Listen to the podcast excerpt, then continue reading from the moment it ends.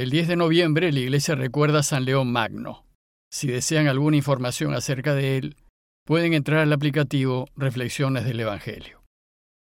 El viernes de la trigésimo primera semana del tiempo ordinario, el Evangelio que toca es el de Lucas 16, 1 al 8. En aquel tiempo dijo Jesús a sus discípulos, Un hombre rico tenía un administrador y le llegó la denuncia de que derrochaba sus bienes. Entonces lo llamó y le dijo, ¿Qué es eso que me cuentan de ti? Entrégame el balance de tu gestión porque quedas despedido. El administrador se puso a echar cálculos. ¿Qué voy a hacer ahora que mi amo me quite el empleo? Para acabar no tengo fuerzas. Mendigar me da vergüenza. Ya sé lo que voy a hacer para que cuando me echen de la administración encuentre quien me reciba en su casa. Fue llamando uno a uno a los deudores de su amo y dijo al primero, ¿Cuánto debes a mi amo? Este respondió, cien barriles de aceite. Él le dijo, aquí está tu recibo, apisa, siéntate y escribe cincuenta. Luego dijo a otro, ¿y tú cuánto debes? Él contestó, cien fanegadas de trigo. Le dijo, aquí está tu recibo, escribe ochenta. Y el amo felicitó al administrador injusto por la astucia con la que había procedido. Pues ciertamente los hijos de este mundo son más astutos con su gente que los hijos de la luz.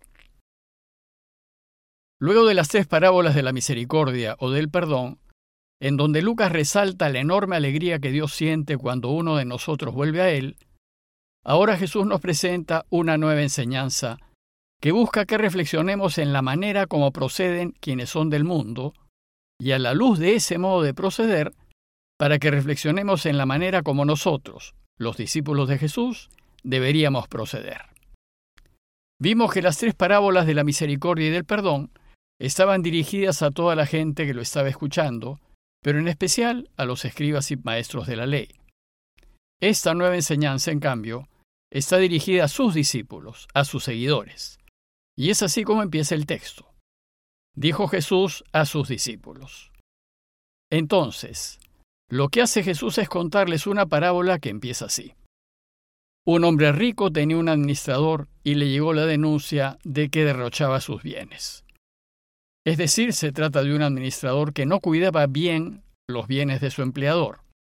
El texto no dice que estaba cometiendo un delito, sino solo dice que derrochaba los bienes del dueño cuando el trabajo de un buen administrador es más bien cuidarlos. Dijimos en alguna ocasión anterior que la palabra administrar viene del latín administrare, que significa servir, y que la palabra ministro significa servidor. Bueno, pues el problema en esta parábola es que el administrador no está sirviendo bien a su patrón. Desgraciadamente, esta es una situación común en nuestros días, y no es extraño ver cómo muchos se aprovechan de los bienes ajenos o los desperdician y no los cuidan, en especial si se trata de bienes comunes, porque no son suyos. Desgraciadamente este mal modo de proceder es más notorio entre quienes trabajan para el Estado o están en puestos de gobierno, pues en este caso todos nos vemos perjudicados. Sin embargo, no es de extrañar que así suceda entre aquellos que se rigen por valores del mundo, como el ganar, acumular y aprovecharse de los demás por encima de todo, y a como lugar. Entonces, los que comparten este tipo de valores se pelearán por la presa y no tendrán reparos en utilizar cualquier argucia para beneficiarse y quedar mejor. Bueno, pues resulta que este administrador es denunciado. En esa guerra entre lobos, no es de extrañar que alguien que esté perdiendo su tajada denuncie al mal administrador. Lo cierto es que siempre, tarde o temprano, todo mal proceder sale a la luz, y aquel que está actuando mal debe saber que así será. Entonces, enterado el dueño de que estaba siendo abusado, llamó al mal administrador y le dijo, ¿Qué es eso que me cuentan de ti? Entrégame el balance de tu gestión porque quedas despedido. Ahora, el problema es, ¿Y qué hace el mal administrador? Pues se dijo, ¿y qué voy a hacer ahora que mi amo me quite el empleo? Según el texto, el administrador se puso a echar cálculos para perder lo menos posible y se puso a pensar en cómo salir airoso de esa dificultad. Desgraciadamente, los irresponsables se ponen a pensar una vez que pierden, No lo piensan antes, pues creen que nunca serán descubiertos, pero una vez descubiertos, recién se preocupan. Bueno, pues el mal administrador sabe que al perder su trabajo se quedará en la calle, y no puede aceptar disminuir su categoría, su estatus social, su estilo de vida, pues, ¿qué dirán sus familiares, sus amigos y sus conocidos? Entonces se dijo para sí, para acabar no tengo fuerzas, mendigar me da vergüenza. Como ven, sus alternativas son limitadas, o trabajar de peón o mendigar. No está dispuesto a acabar, pues se siente físicamente limitado, pero tampoco quiere mendigar, porque le da vergüenza que lo vean sus conocidos. Entonces decide sacar todo el provecho posible al poco tiempo que le queda en la administración y se decide por una solución realmente astuta.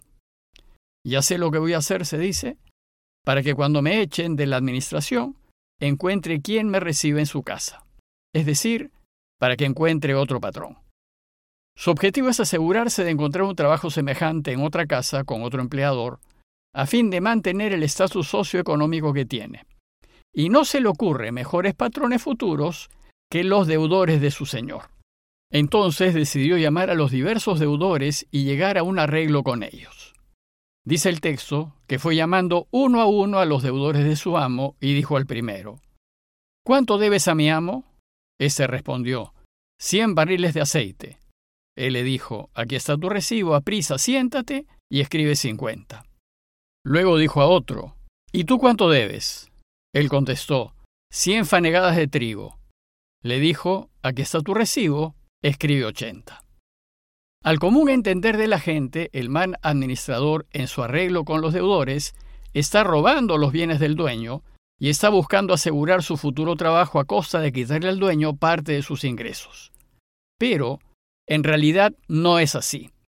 El administrador no le está robando, pues resulta que en tiempos de Jesús era usual contratar a alguien sin pagarle un sueldo, y a fin de compensar sus servicios, el dueño autorizaba a su empleado a incluir su ganancia personal o la compensación por sus servicios en las facturas que emitía.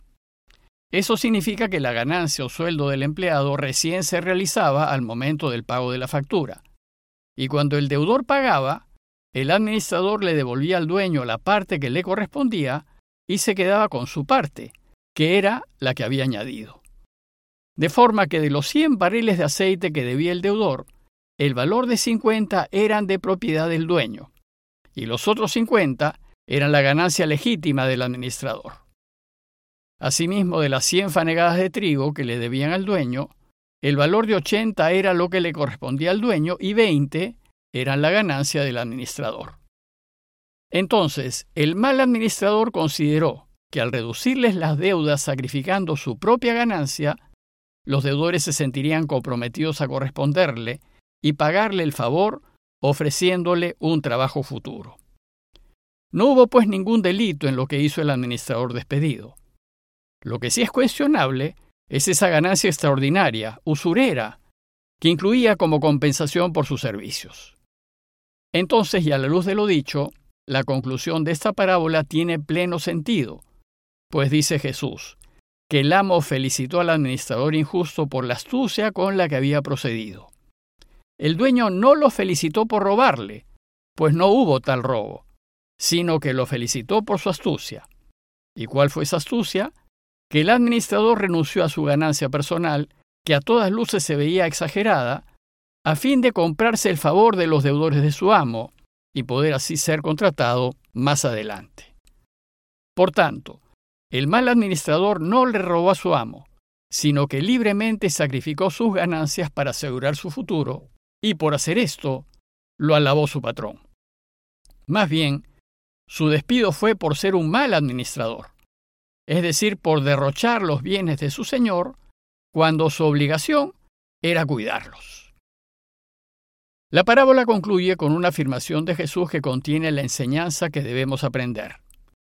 Dice el texto, Ciertamente los hijos de este mundo son más astutos con su gente que los hijos de la luz. Jesús aquí reconoce que quienes se mueven según los valores del mundo son sumamente astutos para los negocios y capaces de lograr grandes beneficios personales. Y más bien, Los hijos de la luz son ingenuos, pues no andan por la vida buscando sacar un beneficio personal. Entonces, lo que hace Jesús con esta parábola es enseñar a sus seguidores que así como ha sido astuto el mal administrador con las cosas de este mundo, así también los suyos deben serlo, pero con las cosas de Dios. Jesús anima a sus discípulos a usar el discernimiento y a proceder con inteligencia en su trabajo por el reinado de Dios, teniendo a la vista el único fin que nos debe mover, que es volver a Dios. Y esto porque la sagacidad de quienes siguen el camino de Jesús puede ser muy útil para ayudar a Dios a reinar. Pero debemos tener presente que no todo medio es válido para volver a Dios, y que los únicos medios válidos son solamente aquellos que ayuden a Dios a reinar. Por tanto, hay que tener siempre claro que nunca el fin justifica los medios, y quien piense así, piensa como el mundo y se mueve según sus valores. Luego, si un discípulo de Jesús quiere volver a Dios, los medios que debe usar tienen que estar en consonancia y armonía con los deseos de Dios. Lo que no significa que no debemos usar los medios de este mundo. Más bien significa que hay que usarlos con inteligencia. Y Jesús nos invita a hacerlo, pero procurando que efectivamente ayuden a alcanzar el fin. Pidámosle pues al Señor que nos ilumine para encontrar siempre soluciones inteligentes a las dificultades que se nos presentan, sabiendo que son soluciones que siempre deberán comulgar con los deseos del Padre. Compañía de Jesús, Jesuitas, Perú.